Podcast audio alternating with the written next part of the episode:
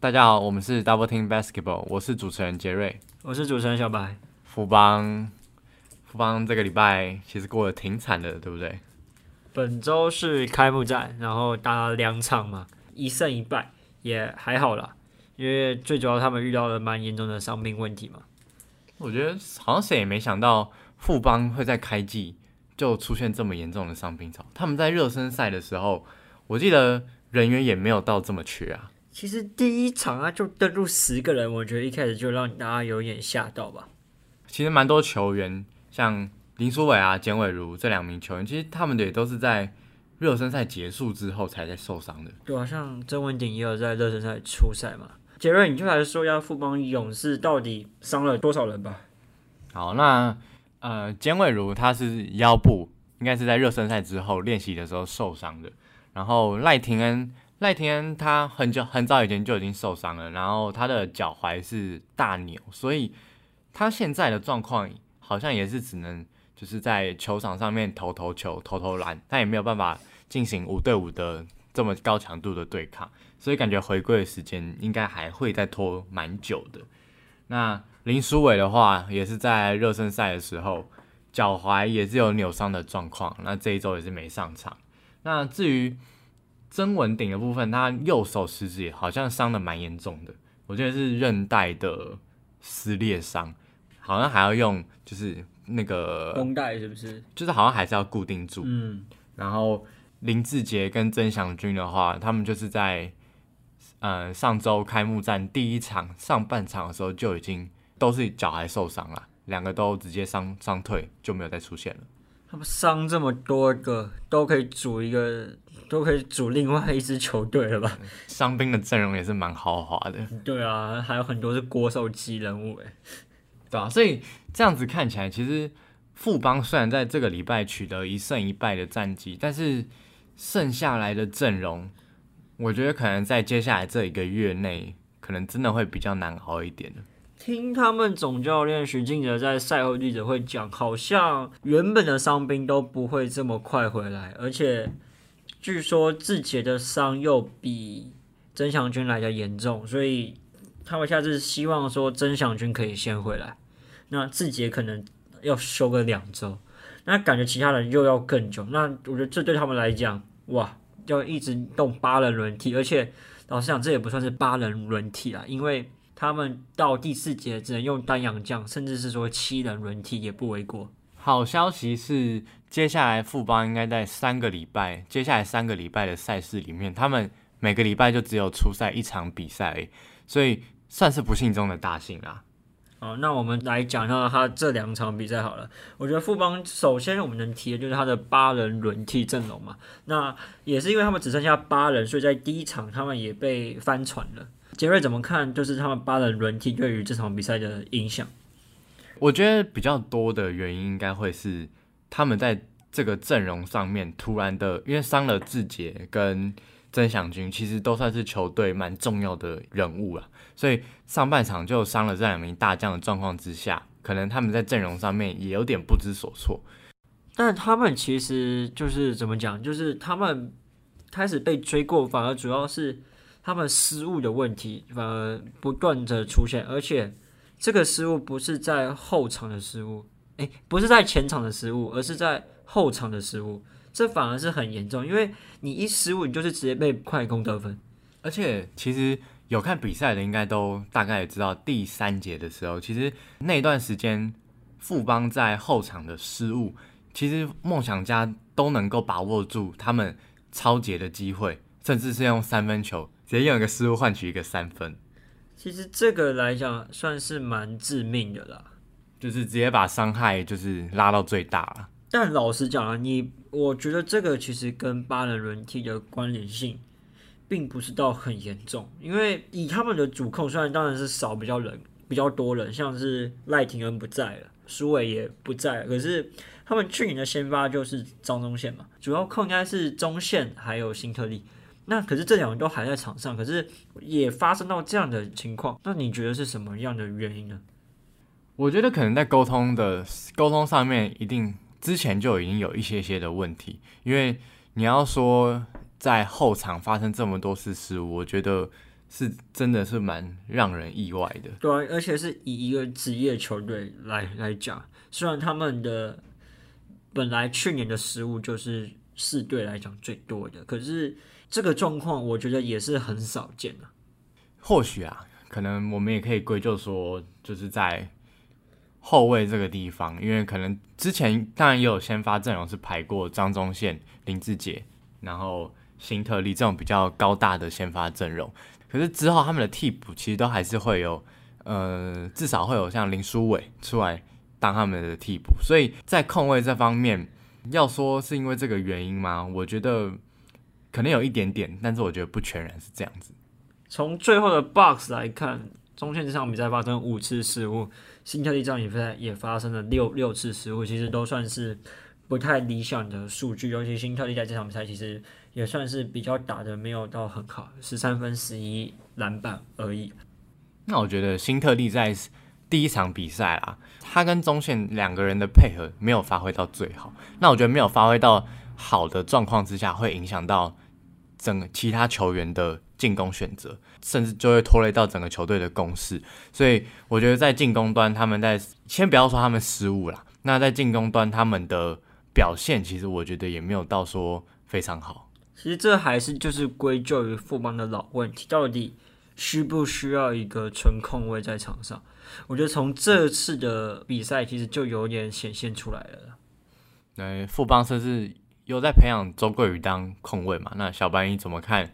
周桂宇在这几这两场比赛，他短暂一的时间担任控卫的表现，好像我觉得他这两场比赛上场时间算是蛮多的啦。就是在表现上，我觉得还没有到称职，可是至少我觉得他在这两场比赛已经打出跟去年来讲，至少在信心上吧，我觉得已经提升还蛮多了。汤同也是在斯伯恩，尤其斯伯恩我觉得就打的比周桂宇好，他们俩上一季的上场时间都不是很多。可是斯伯恩，我觉得打的又是更有信心，甚至说更果决了。这一方面也要迁就到，因为周桂宇其实教练团可能也希望他打的转到一号位、二号位这个地方去打。如果是打到这种后卫的角色的话，我觉得对他的转换上面还是会有一些些的问题存在，也导致进攻端方面要说组织到球队的话，也没有到那么的成熟，所以会影响到他的一些进攻的选择。所以这一场比赛，他其实只有八人轮替嘛。那我们其实是觉得说，一定有一定的影响性存在。可是老实讲，第三节被追过，主要是控卫的老毛病，我觉得会比八人轮替带来的影响还要多。但第四节这个八人轮替的影响，我觉得层面就出来了。因为老实讲，第四节他他们在得分上其实也是陷入一个，虽然说二十二分没有到很少，可是是比前三节。来的少的，而且其实我觉得蛮明显可以看出他们有陷入呃一定时间的断层。反观梦想家在第四节的时候，呃，除了第三节大爆发之外，其实也是比一两一二节都打的还要好的。看梦想家他们的第四节内容的话，你可以看到说，其实他们最可怕的那些后卫群全部都打开了，在信心开的状况之下，第四节他们就可以直接把气势拉起来，然后甚至把攻势拉起来，一波带走这样子。我觉得这场比赛的梦想家，并不是新同学让我感到很惊艳啦。老实讲，反而是那些旧的一些原班人马，像是钱肯尼、陈振杰、林俊杰，甚至杨胜燕的表现，我觉得都有让人眼睛为之一亮的地方啊。你刚刚说新同学没有让你很惊艳，但是我想提一下吴永胜的发挥。其实吴永胜，我觉得在这场表现他的发挥其实还蛮好的。在一二节在被勇士压过去的那段时间里面，吴永胜其实他的进攻端也默默在提供他的火力，让球队至少撑在那边。下半场的时候，我觉得可以看一下他的防守端的表现啦。其实吴永胜的防守，因为他的身材其实也是不错，他的防守端我觉得有一定的对后卫有一定的牵制力。那我觉得他的表现是很好的。他的中距离是真的稳诶，很少看到台有些台湾球员，就是他中距离可以这么稳。我觉得这是他蛮值得加强加强的的一个地方。控场方面，我觉得，嗯，我觉得我这场比赛还不是到很明显的看出来。但是如果说无功无过的话，那就是中规中矩吧。这还是第一场比赛，那我们可以看之后吴永胜的发挥怎样。但是其实你。偷偷看一下数据，你可以发现吴永胜其实偷偷传了八次助攻诶。哦，对啊，其实他这场的那个 box score 是很漂亮，十分八篮板六助攻嘛。那简浩其实也打得不错啊，他虽然是第四节才比较慢慢跳出来，可是他那几颗关键三分球，我觉得也算是蛮重要的。反观陈立焕，反而就是比较，反而他比较没有什么上场时间，可是而且他应该可能是这三个里面。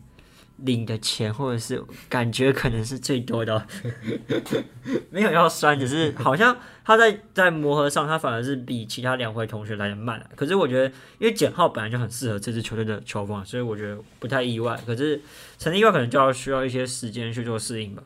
回到原本的战力，钱肯尼这一场比赛三十分的爆量得分，是不是只想要宣示今年想要拿？如果啊有最佳进步奖的话，你觉得你会颁给他吗？啊，我自己在文章上我是这样认为。我觉得其实今年我在热身赛的时候，其实就蛮看好钱克尼，甚至说我从去年总冠军战我就觉得，哎，去年的季后赛开始啦，我就对他的的印象是非常深刻。其实他那种敢打、敢冲、敢拼的个性，真的是我觉得蛮不可多得的。而且他其实在今年热身赛，我自己觉得啦。我觉得他的感觉就更壮了，不知道你有没有感觉？我自己觉得，我自己从荧幕上看，我觉得他的那个体型又是更加的丰厚了。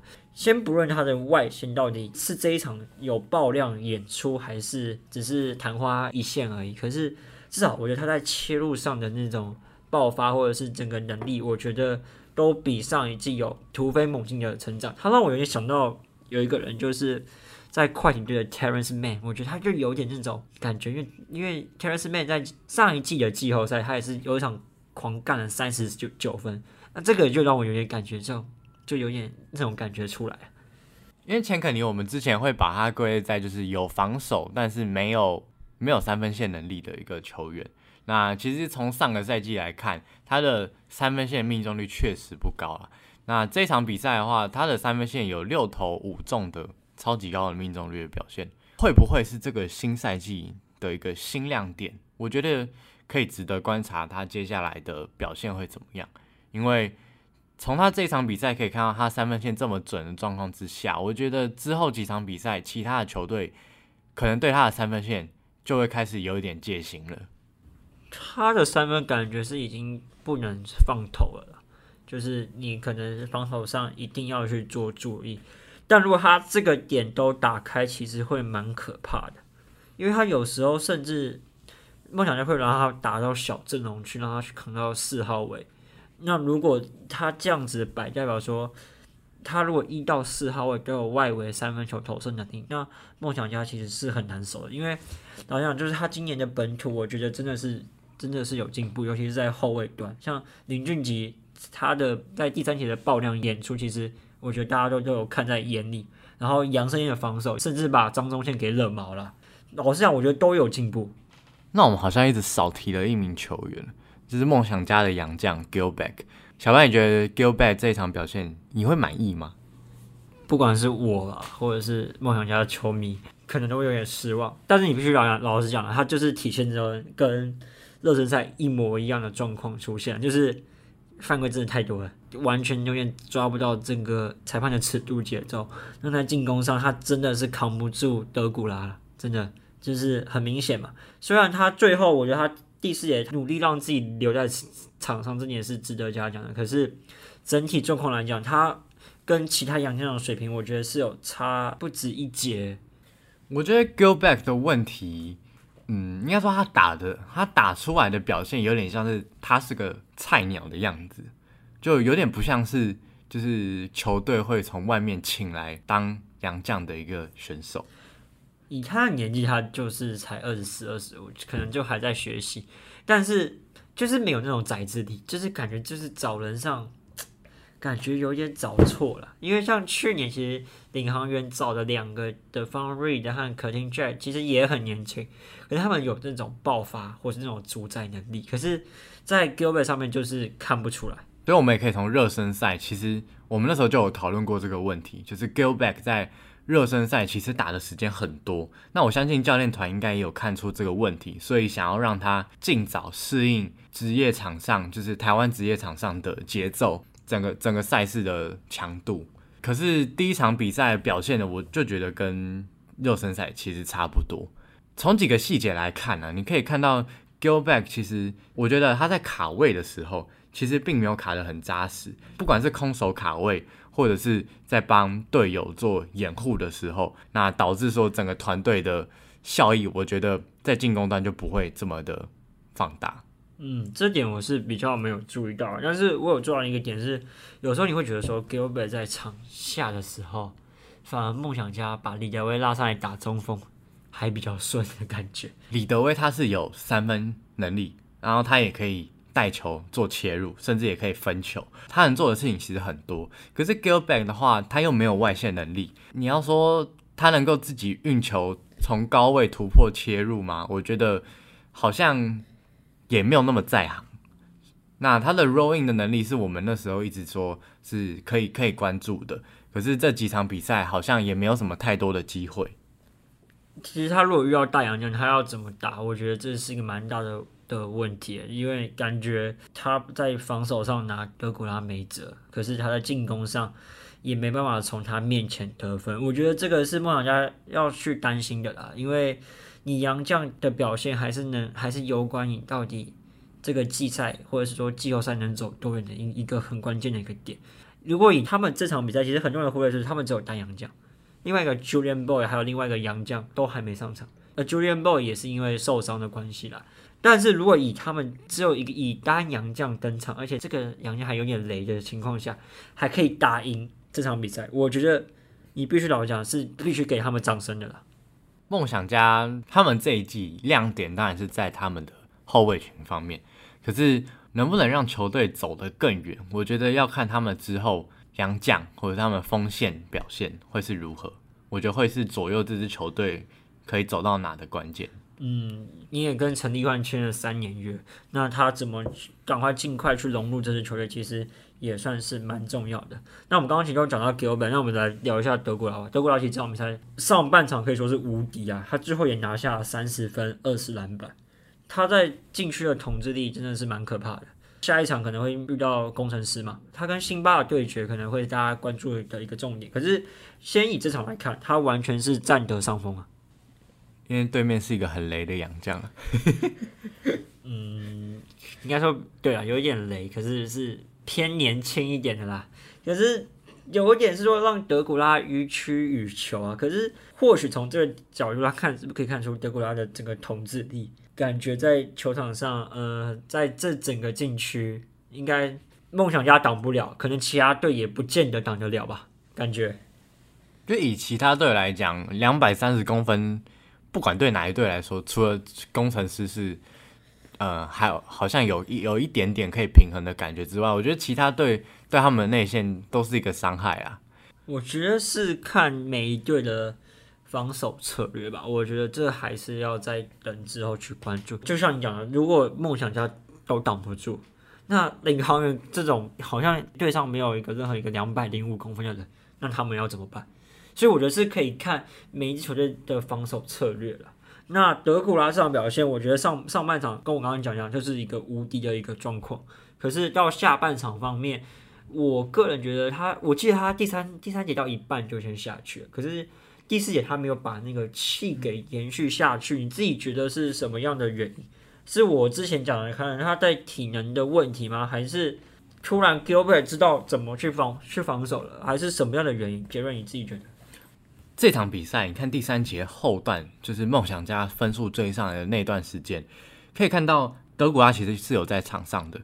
那一段时间会被追分上来，其实主要还是集中在他们后场失误的问题啦。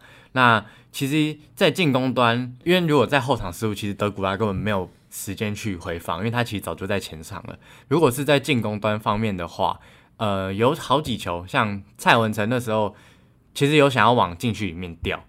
但蔡文成自己传球，他发自己也发生了两次失误，就没有掉进去成功。其他波的进攻，队友他们最后其实没有选择到德古拉这个点，那反而都是自己攻。德古拉当然是有抢到几个进攻篮板了，那其实有为球队至少在进攻篮板这一块尽到了一个功效。但我觉得第三节追分上来并不是他的错。那第四节的话，因为梦想家其实有点快要一波拉开了，那这时候富邦勇士其实那时候没有找到一个很好的一个得分点，所以他们选择把因为只能放单阳将嘛，所以他们选择放上了 Single Terry 去做抢分这个动作，所以在后面德古拉就没有上场。但因为其实前半段德古拉在场上第四节，我是觉得他也就是不是说拿不到球，是我觉得。富邦其实有蛮刻意想塞给他，只是都没有太大的机会或是成效，反而是比较多是他去抢二波进攻篮板。可是他二波进攻篮板虽然有些球也放进，但是有些球员他也是自己进攻犯规嘛。这个效益就是跟上半场有蛮大的落差。我自己来看啊，所以小白，你觉得德古拉在后半段，因为你讲没有没有比较没有成效的问题，你觉得是体力所造成的吗？我之前是觉得是体能啊，但是你要我真的讲，我也我也目前感觉不出来，就是到底确切原因是什么。可是我觉得像是热身赛，他也是上半场他打辛巴内，他也是上半场打比较好嘛。那我会觉得说，为什么他感觉下半场就是没办法续上那股力的感觉？我觉得可以之后再多观察，真的，因为他的上半场的那个威力真的好，真的是挡不住。可是，如果下半场能不能维持的话，其实这也是一个隐忧了。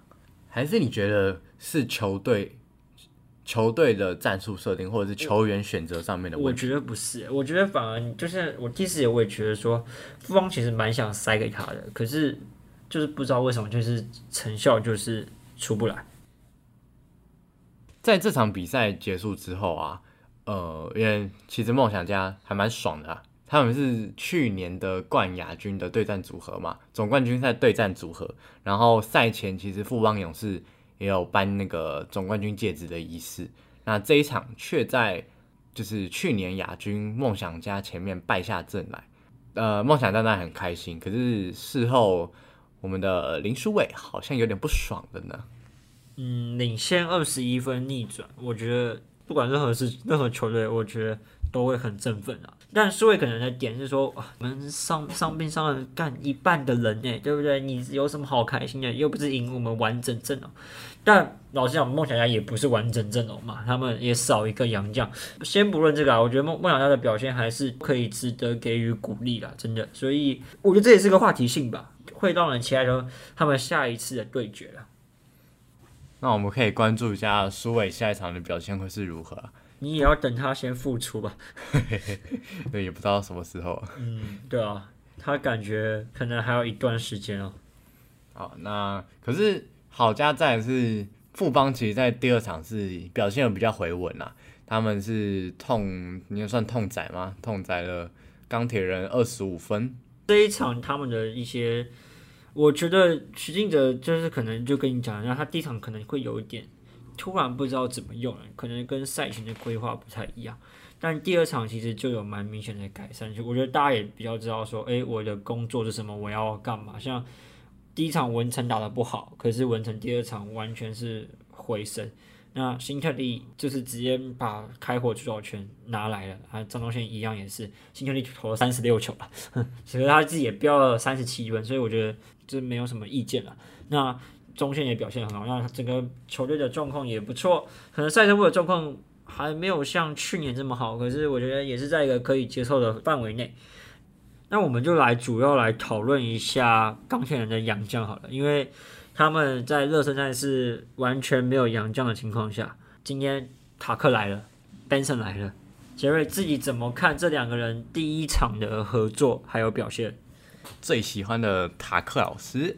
你说你说你喜欢还是我喜欢？我喜欢，我喜欢篮球场上的魔术师嘛，节奏的变化超级屌，对对。但是你这么喜欢他他可，我其实不太知道哎。因为我觉得他打球很舒服啊，就是你说很有观赏性啊。对，因为要说到爆发力嘛，他爆发力没有很强，他没有爆发力，对，就跟我一样没有什么爆发力。可是去年我没有想看到你这么喜欢他可，这就我现在听到我反而蛮意外啊。就是以杨绛来讲啊，我会我会觉得塔克老师的塔克老师的打球方式是，我觉得我比较喜欢了，可能因为跟我自己一样啊，就是没没办法用爆发力切入，那我就只能用节奏的变换来 来进攻我。在那个第一集我，我感觉就是帮 Tucker 声援了很多啊，在我们的 Podcast 第一集，我自己帮 Tucker 讲了很多话。那结果塔克这场比赛，那你他你对他这场比赛的表现，你觉得满意吗？我不满意啊，我自己不满意，我觉得有点失望。那你觉得他的问题出在哪？不知道这，我先问你，你先回答他们两个的感觉，我后面再回答。你说塔克跟 Benson 吗？对，就是你自己觉得这两个洋将这一场的表现，我觉得这样打下来，我觉得杨将其实只有一个啊，就是塔克而已啊。那 Benson 有你说的这么次吗？应该没有吧？是，嗯，其实看数据来讲的话，Benson 其实也是打的蛮好的啦，十七分、十五篮板。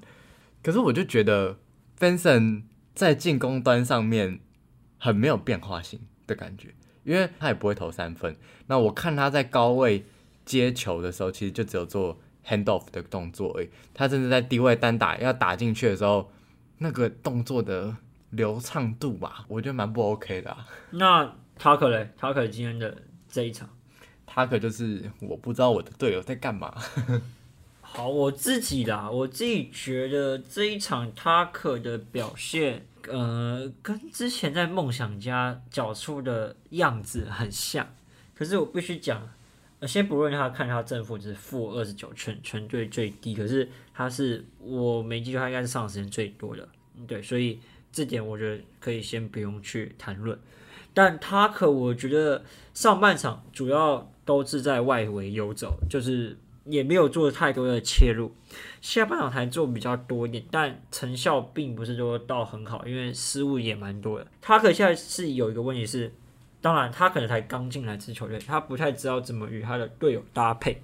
像我觉得他就并不是很搞得清楚吕正如会什么东西，然后有时候他在切传之间，我觉得他的这个决定也有一点搞不清楚，或者是说他也不知道队友的跑位会跑到哪里，打的有一点绑手绑脚，就只有他自己持球的时候的进攻是比较顺的，可是太多都是流于在外围的进攻，他的外线很准没错，可是然后他今天这支三分球其实也没好到哪里去了，在切入上他的爆发力感觉也不够的情况下，他只能靠时间差。可是我觉得他并没有多善用这个，你没有牵引到一个防守，你没有做切入，然后来牵引防守者进来，那你外围就怎么会有空档？那如果变成说你上半场就是这样互相倒传倒传，可是下半场你好像多了一点切入，可是你永远也搞不出你的队友在哪里，反而变成说你的失误也多了。就像你刚刚讲的，其实你刚刚讲到一点说，嗯，塔克老师比较在这个赛季啊，因为来到新的球队，所以比较不熟悉他的队友会站在哪里去做接球，或者是他们习惯性的位置会在哪。所以你可以发现有几球塔克切入，他可能要做单打，单打到一半，他可能跳起来，那要传球的时候，他甚至是会直接传到一个那边完全没有任何一个人的地方，甚至不止发生一次啊。所以我觉得从这个迹象可以来看，他确实跟团队的融入，目前来说真的是不太好啊。他目前是一个陷入了七连败的一个的状况，而且是一种那种魔咒产生，有塔克就赢不了球。这个到底什么时候会改善？我觉得真的要等时间验证了。但是我觉得 Taker 必须要改变一点打法，就是他真的要打得更有侵略性。譬如他有一球就是从外围进来冲抢而来，那个就是他的态度还有积极性是有的，可是，在打法上我觉得还是太流于在外围上面了。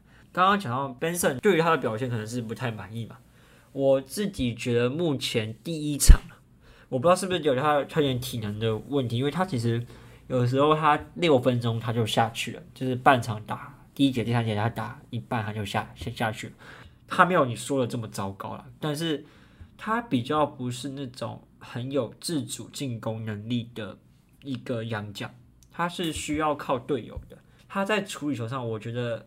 老实讲，我觉得还行。譬如说，他很常在四十五度角罚球线左右的边缘接到球，他其实在整个掌控或者是节奏的处理上，我觉得都还行。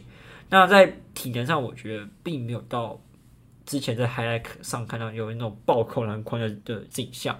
如果以卡位来讲，我觉得还算是扎实。可是如果你说在对位到外围防守来讲，目前是看不出来，因为他都是比较沉退性的防守，所以譬如说，其实新新特林其实在第一节就蛮明显，他就很长，扣一个挡拆，他就直接飙，他就直接飙一个三分球，那他就是看你不敢上来。对，看你不敢上来。就如果你遇到一种很会飙分的球队，这会是 Benson 之后去再多看看的一些个地方了。就嗯，就像你讲到 Benson，你说他会比较比较需要队友啊。可是另外一个问题点就是，钢铁人的这支球队目前来讲就是一堆新秀，基本上都是新秀组成的球队。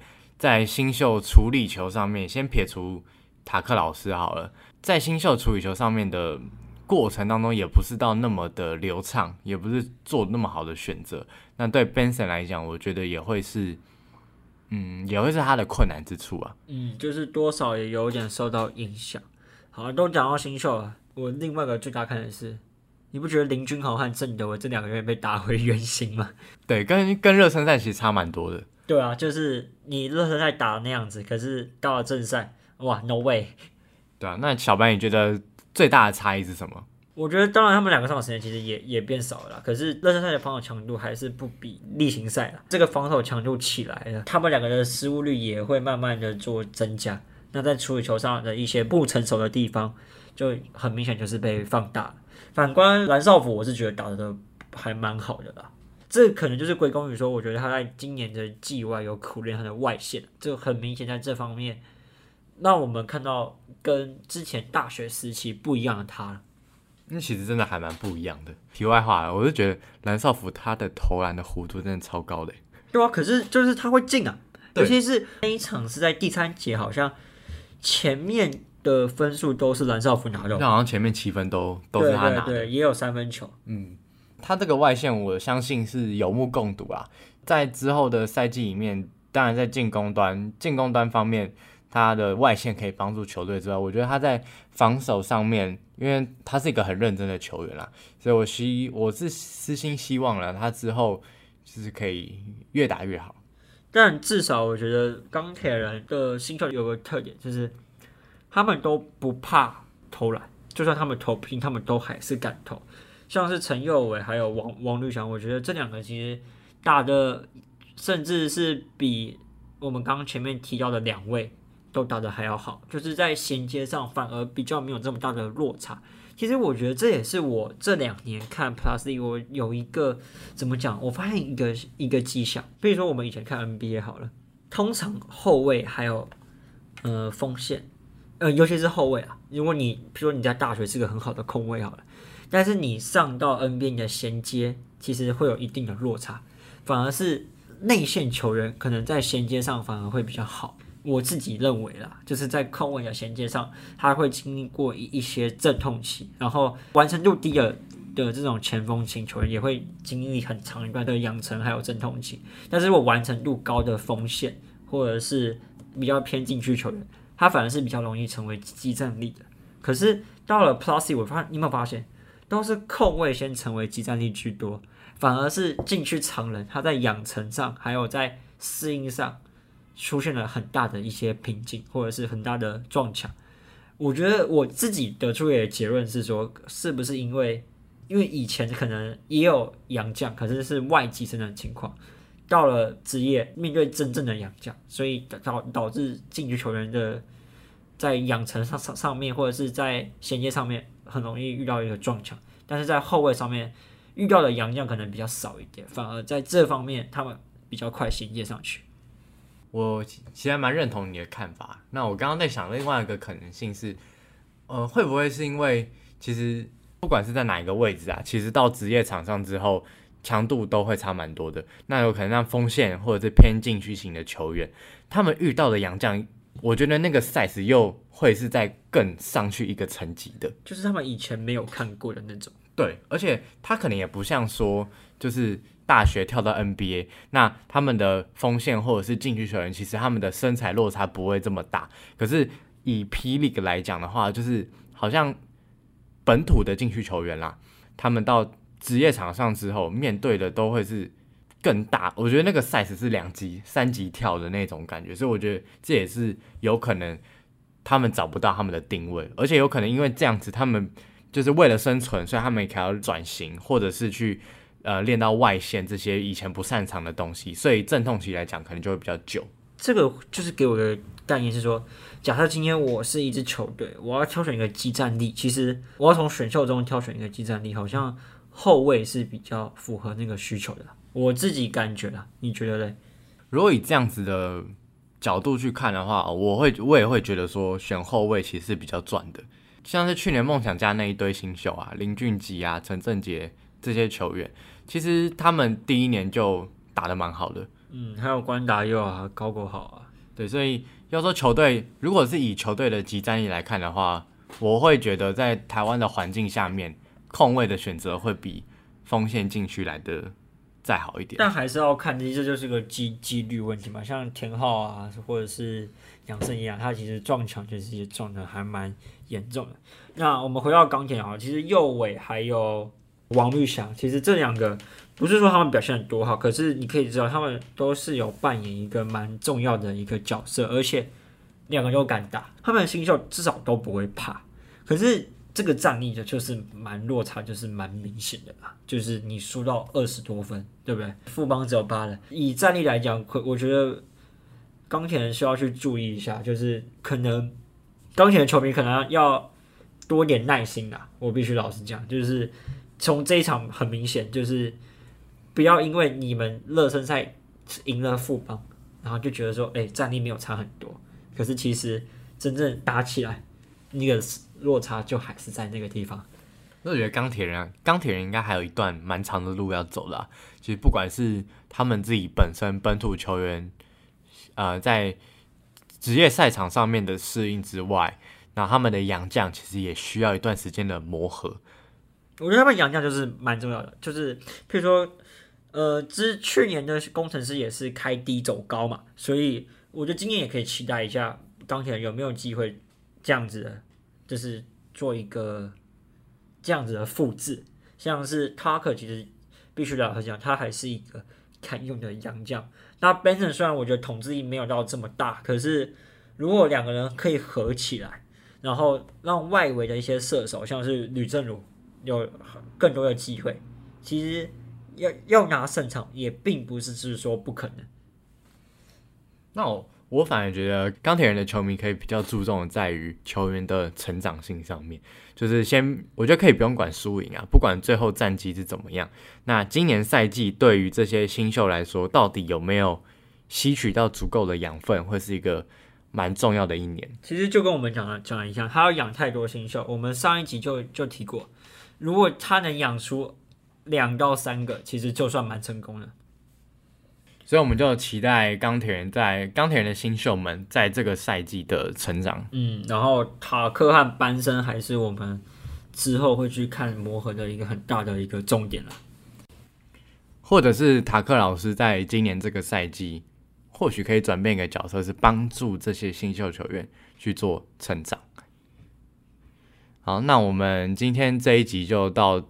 呃，这边要告一个段落了。喜欢我们的观众朋友，也可以上我们的 IG 搜寻 Double Team Basketball，并追踪我们。那今天就到这边喽，拜拜，拜拜。